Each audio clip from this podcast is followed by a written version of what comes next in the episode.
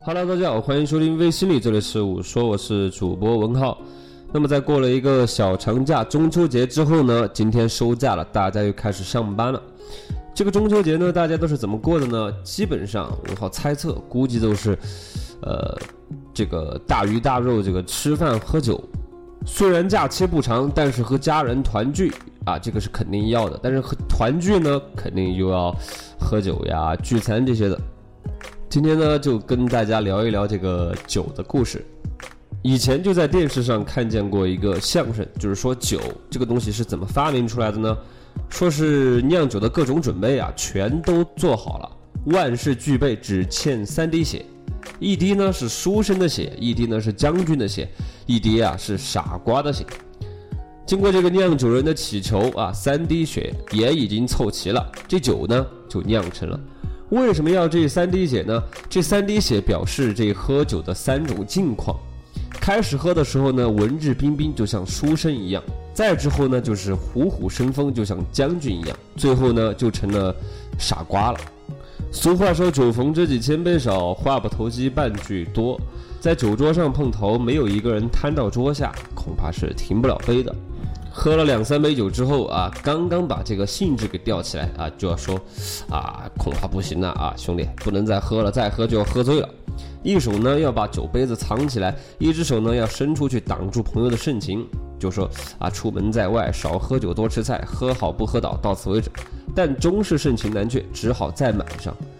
正在对酒犯难之际，朋友的杯子早已经端了过来，就说感情深一口闷，感情浅舔一舔。见对方一口闷了，就只好也只好皱了眉头强闷下去。这个呢，就是喝酒的第一步啊，怕醉。当你喝到满脸通红的时候，就是酒兴正酣的时候，话多啊，特别多的话，然后还还一直重复啊，重复，因为很重要，所以要重复。但是来来回回啊，就是那么几句话，就是说啊，兄弟，人生难得一知己，来来再来一杯啊，人生短短几个秋啊，反正干杯干杯，就是这种类似的话，不断的在重复。脖子一仰，亮出杯子啊，还用手擦一下嘴。不要看这个时候眼光呢，像罩着一层雾啊，这个时候却是豪情万丈。酒喝到这个份上，已经是不怕醉了。这就是喝酒的第二步，叫做求醉。再喝下去就就已经没有什么好结果了，烂醉如泥，如同死狗。所以呢，酒喝到第三步的时候，最值得玩味。第一步呢是扭捏推脱，第二步是火爆伤人，第三步是醉态可掬。所以说，文浩刚才说相声里边说到第三步像傻瓜，但傻瓜往往是真人。酣醉之后，人从俗世中脱身而出，反了谱，归了真，说的句句都像假话。其实呢，每个字都是真的。所以说有这个酒后吐真言这个说法。所以说到了第三步，就真的。握不住了，如果不想喝醉，就一定要在第二步里边逃跑啊，先走为快。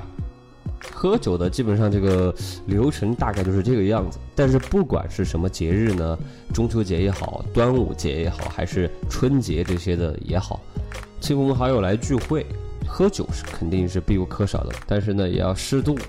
这刚过去的这个中秋节，肯定大家也有很多呃傻瓜在那个饭桌子上啊，就经历了这个喝酒第三步这个东西。